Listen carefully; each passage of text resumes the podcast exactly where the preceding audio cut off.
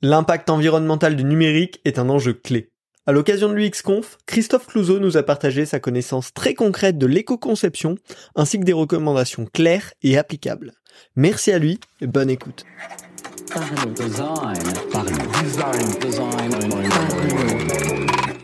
La saison 7 de Parlons Design est sponsorisée par ZKKTOS Theory, le studio spécialiste du design d'interface et des design systems. Salut, c'est Romain Pochna, bienvenue dans Parlons Design. Aujourd'hui, je suis avec Christophe. Salut Christophe. Salut Romain et bonjour à vous euh, toutes et à tous. Ravi de t'avoir euh, dans ce podcast. On est à l'UXConf et euh, tu viens là, il y a une petite heure de donner une conférence sur l'éco-conception. Euh, est-ce que tu peux t'introduire rapidement aux auditeurs? Tout à fait. Euh, donc je m'appelle Christophe Clouseau. Euh, je travaille chez Temesis, mais je représente le pôle éco-conception numérique. Sachant que chez Temesis, il y a trois départements. En fait, il y a un département accessibilité, un département RGPD, donc le respect des données personnelles, et le troisième département, l'éco-conception, que je représente effectivement. Le tout formant ce qu'on va défendre et ce que je défendais aujourd'hui, en tout cas ce matin à la conférence, le numérique responsable. Gros sujet, euh, en effet, euh, d'actualité, gros sujet dont ça parle pas mal aujourd'hui à l'UXConf. Euh, comment toi, t'es tombé dans ce, dans ce domaine-là et le pousser autant Eh ben, en fait, il faut replonger dans des années un petit peu lointaines, on va dire, parce que c'est pas, c'est pas un réveil comme ça soudain où on se dit le lundi matin, il faut que je fasse un peu plus de choses pour défendre l'impact du numérique. En tout cas, réduire cet impact-là. Euh, donc on est plutôt dans les années 2008, 2009, 2010. Euh, je travaille dans un groupe de communication. Je représente le pôle numérique du groupe et je vois des clients qui confient euh, des projets, on va dire print ou vidéo ou relations presse avec une politique de développement durable. Et à cette époque-là, ils viennent nous voir pour dire on va maintenant faire des brochures mais en mode numérique parce qu'on a une politique de développement durable et qu'on doit sauver la planète. Donc on arrête de faire du print, de l'édition, du papier. Il faut sauver les arbres. Et ils sont revenus très rapidement au bout de 2-3 ans en disant finalement on va faire les deux versions. Et je pense que moi c'est là où j'ai commencé à m'interroger, à me renseigner sur euh, quel est l'impact d'une brochure papier. On avait déjà à l'époque des données sur euh, l'impact CO2 ou gaz à effet de serre. On n'avait rien sur le numérique, il n'existait qu'un acteur qui s'appelait le Green IT, greenIT.fr, donc Frédéric Bordage, s'il nous écoute. Et effectivement, j'ai commencé à plonger dedans, mais non pas avec l'aspect technique. Je suis pas un technicien, moi. Je suis plutôt sur la partie UX. C'est pour ça que je suis chez UX République aujourd'hui. Euh, enfin, sur le, je leur fais. C'est pour ça que je suis aujourd'hui présent à l'événement euh, du UX République et de Smile. Euh, donc justement, je voulais avoir ce regard un peu grand public. Quel est l'impact du numérique quand on achète un téléphone, quand on fait une recherche sur Google, quand on envoie un mail? C'est les questions qu'on se posait à l'époque. On n'avait pas vraiment de, données euh, très sourcées ou peut-être vagues ou contre, qui contredisaient à l'époque. Voilà, se contredisaient, elles n'étaient pas forcément euh, alignées et je suis plongé dedans. Enfin, pardon. Et j'ai plongé dedans. Et partant de là, j'ai pas, pas arrêté non plus d'avoir d'un côté ma vie professionnelle euh, qui vendait donc des interfaces numériques pour des clients et des services numériques, et de l'autre, eh ben un premier blog webzine en tout cas un site qui rassemblait des informations, tenu avec d'autres personnes qui se posaient aussi des questions et qui cherchaient aussi des réponses là-dessus. Et j'ai commencé à faire des premières conférences et puis à synthétiser tout ça, et donc euh, j'ai pas lâché. Jusqu'au moment où j'ai pu euh, aligner, on va dire, euh, à la fois ce regard UX, la conception de ce qu'on produit en service numérique, et l'impact, ce que j'appelle moi le green UX, c'est-à-dire qu'on va réfléchir user-centric, donc centré utilisateur, c'est quelque chose qu'on hérite depuis quelques années avec l'UX. Mais on va pas le faire que user-centric, on va le faire aussi planète-centric. Et donc l'impact environnemental de ce qu'on va produire, comment euh, le diminuer au possible, mais sans perdre l'expérience utilisateur. Il faut que ça réponde aussi à un besoin.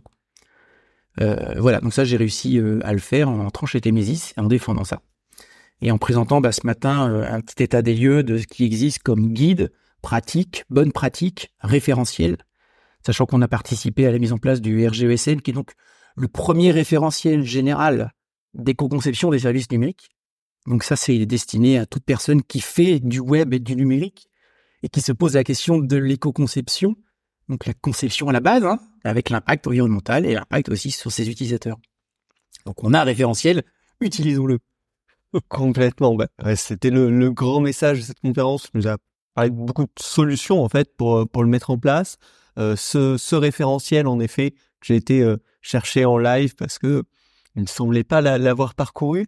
Et dans bah, toutes ces référentiels, ces recommandations, il y a énormément euh, de recommandations différentes, ce qui est hyper positif parce que c'est un travail bah, dont toi, en tout cas, sur lequel tu as participé ces dernières années et on voit qu'il y a des choses très solides, accessibles à tous aujourd'hui. mais ce serait quoi les, trois actions clés. Ton message de fin, c'était allez-y, lancez-vous, on a tout ce qu'il faut. Mettez en place ces euh, méthodes, cette réflexion dans vos pratiques de design. Qu'est-ce que tu conseillerais là vraiment demain sur euh, les projets en cours? Je dois prendre des premiers conseils d'éco-conception en main. Qu'est-ce que je fais selon toi?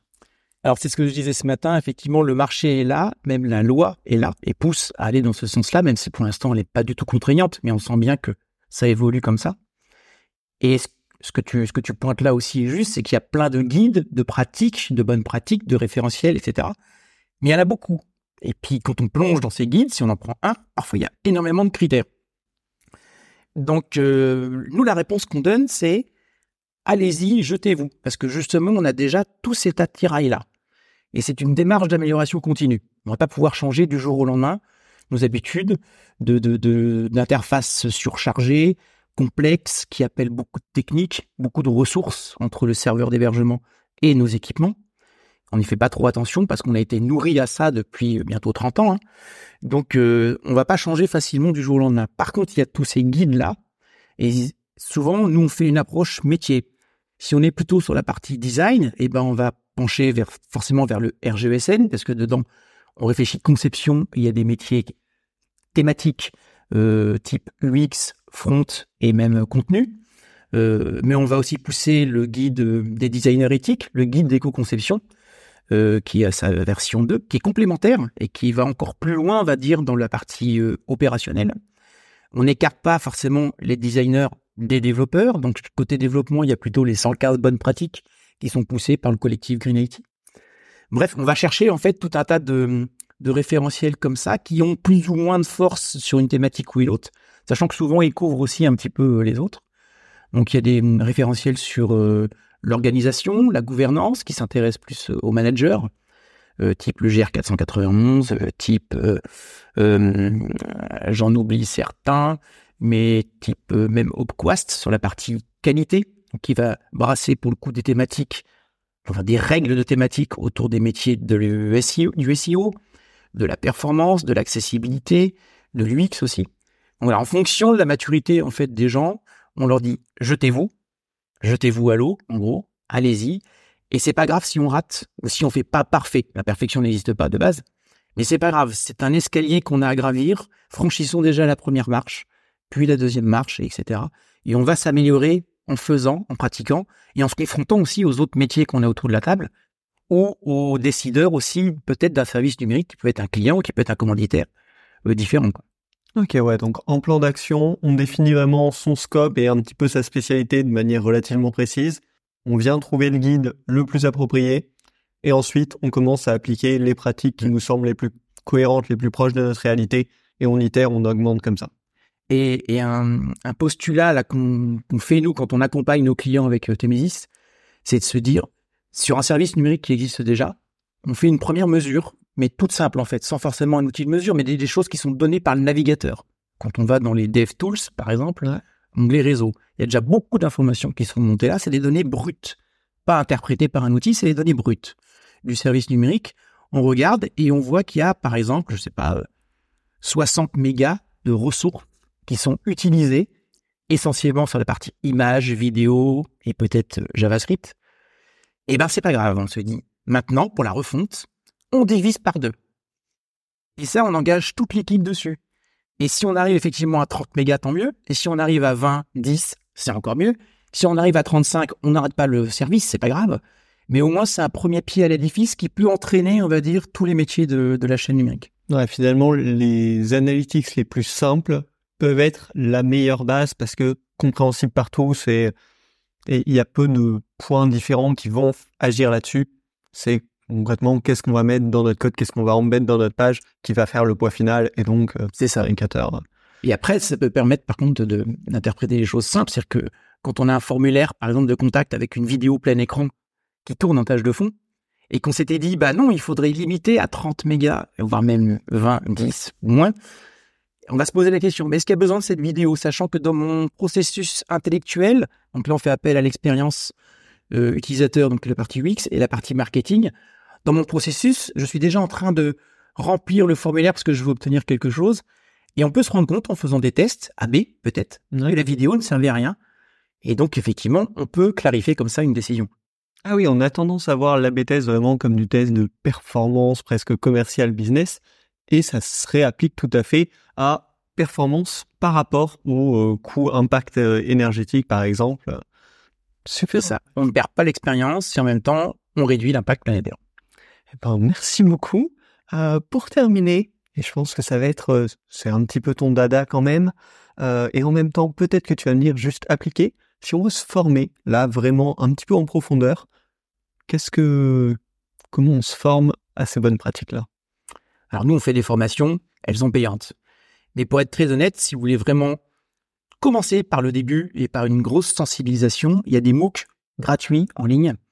Vous avez le MOOC de l'INR sur le numérique responsable qui vous permet d'aborder le sujet en 30 minutes. Et si vous voulez aller plus loin, euh, je crois que vous pouvez aller faire derrière des, des sessions qui vont vous emmener sur 4-5 heures de formation. Et vous pouvez même passer un certificat avec une date prévue pour passer le certificat et des conditions de, de, passage de, diplôme. Donc ça, c'est intéressant. Et c'est totalement gratuit, sauf le passage du certificat. Je crois qu'il est aux alentours de 50 euros. Donc c'est accessible à tout le monde. Vous avez un autre MOOC qui est poussé par l'IMERIA, toujours sur le même sujet, sur le numérique responsable et l'éco-conception, euh, qui s'appelle un Fun MOOC. On va dire qu'il est un peu plus didactique, plus fun dans l'approche, mais tous les deux sont extrêmement pédagogiques.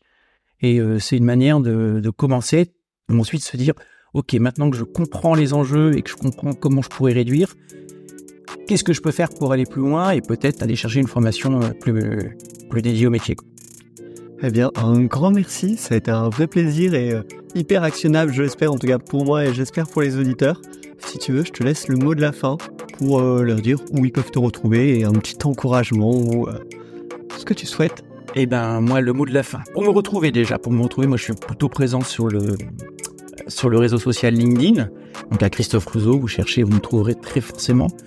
Et sinon, le mot de la fin, c'est ce que je tenais à dire et que, en tout cas, à la conférence UX Republic Smile, euh, Human First, ok. Donc en gros, allons-y. Parce qu'on n'a pas le temps d'attendre. Là, on commence à se rendre compte que le climat se détracte, mais pas que. Les ressources se détractent et les espèces animales se détractent. Allons-y. Tout est là, allons-y. Design. Design. Design.